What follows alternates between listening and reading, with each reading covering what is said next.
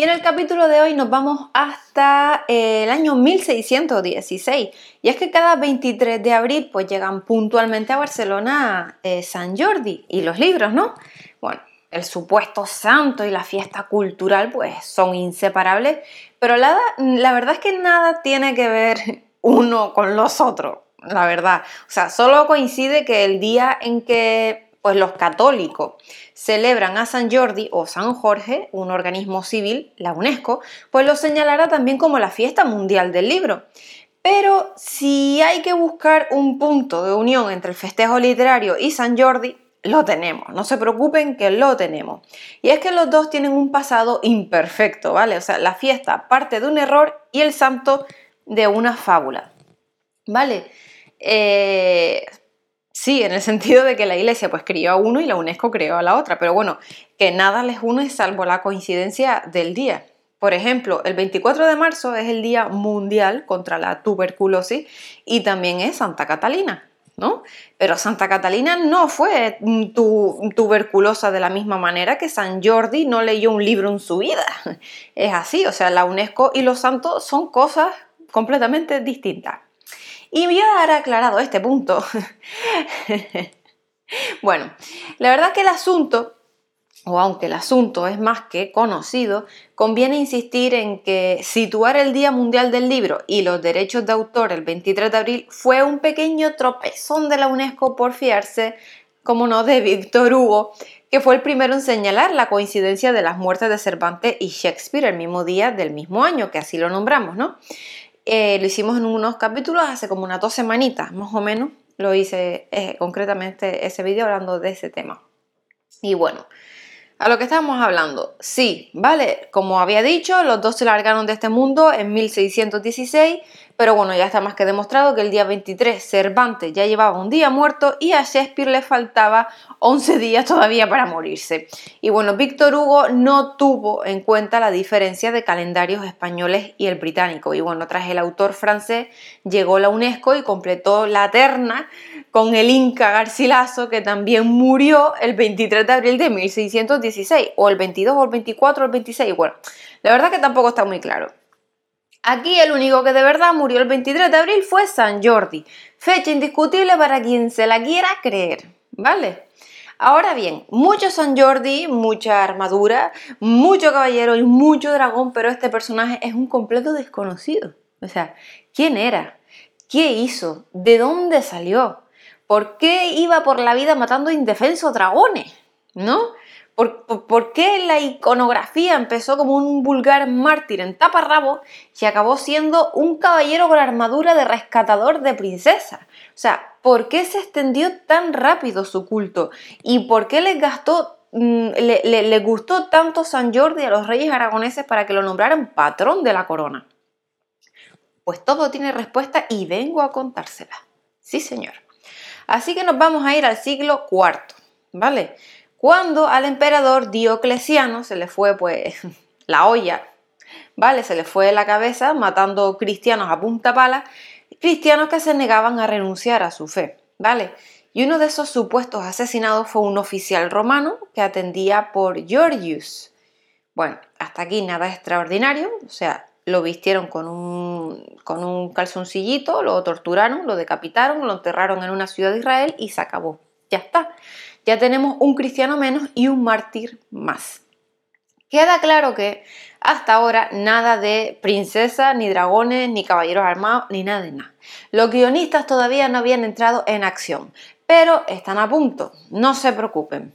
A San Jorge se le declaró santo en el siglo V, como a otros pues ciento, pero ya está, o sea, pasó a engrosar el santoral y nadie le hizo mayor caso. Y entre otras cosas, porque nadie sabía qué había hecho este señor ni cuáles eran sus méritos. O sea, no tenía ninguna historia pues que respaldara su presunta santidad, hasta que llegó la primera cruzada a finales del siglo XI.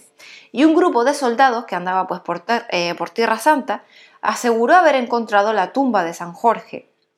Y bueno, pues esos cruzados volvieron a Europa, posiblemente con unas copas de más, y se emplearon en engrandecer pues historias sobre el San Jorge, que convenientemente mezcladas con leyendas populares medievales, dieron como fruto el siguiente cuento.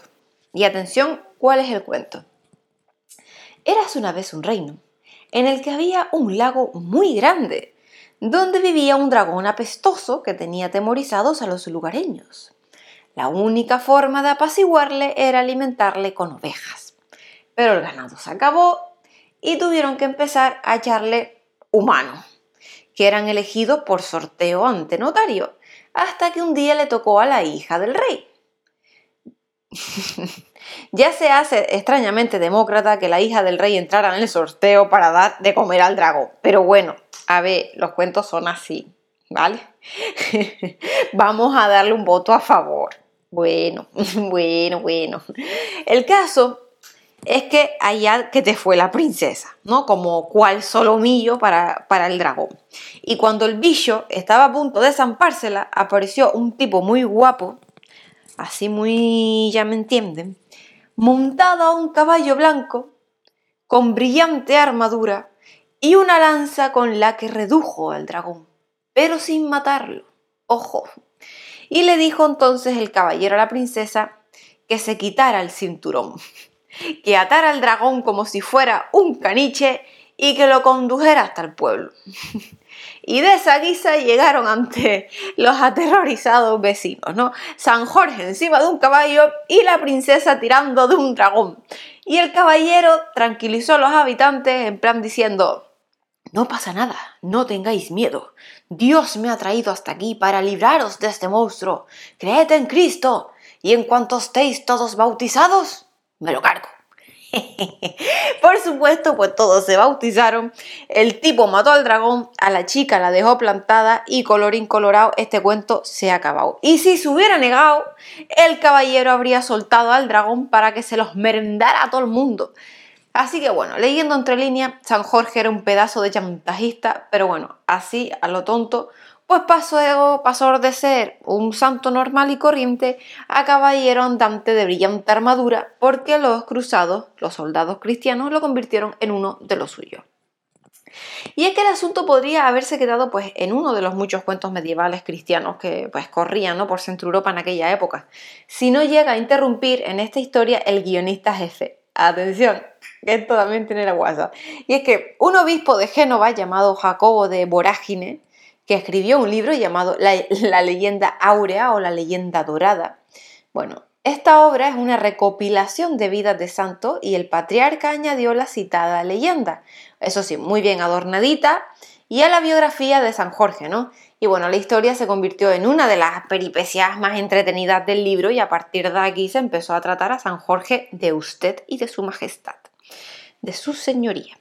Y el libro fue un exitazo de ventas, cosa que tiene mucho mérito porque estamos hablando del siglo XIII, ¿vale? O sea, que es que todavía no existía la imprenta. Y todos los ejemplares tuvieron que copiarse a mano a mano. Y la leyenda áurea pasó a ser uno de los libros más reproducidos de la Edad Media. O sea, ya pues ya copiado y mejorado porque todo el mundo pues estaba fascinado por la estética de San Jorge, es decir, la iconografía de todos los santos es muy aburrida y repetitiva, ¿no? Porque casi siempre estaban vestidos pues con una túnica, con un hábito y en calzones. Pero San Jorge no, él iba a caballo, con armadura, con lanza, cargándose un dragón de color verde que echaba fuego por la boca y era muy guapo. O sea, era la imagen perfecta para que a partir de la historia que escribió el obispo todos los artistas se recrearan reproduciéndola. O sea, pintores, escultores, eh, miniaturistas, iluminadores de libros, todos fascinados y centrados en San Jorge, que era santo, era guerrero y era guapo. O sea, no había colega que le tosiera al tipo, o sea, era el mister del santoral. Esta es la mayor relación que se puede encontrar de San Giorgio con los libros. Ya, dije San Giorgio como la, como la gomina de San Jordi con los libros. O sea, al margen de que, la, de que la celebración actual sea una mera coincidencia, ¿no? Pero bueno, es esto, o sea, San Jorge saltó a la fama gracias a un libro que a su vez disfrutó de mucha difusión gracias a la historia de San Jorge.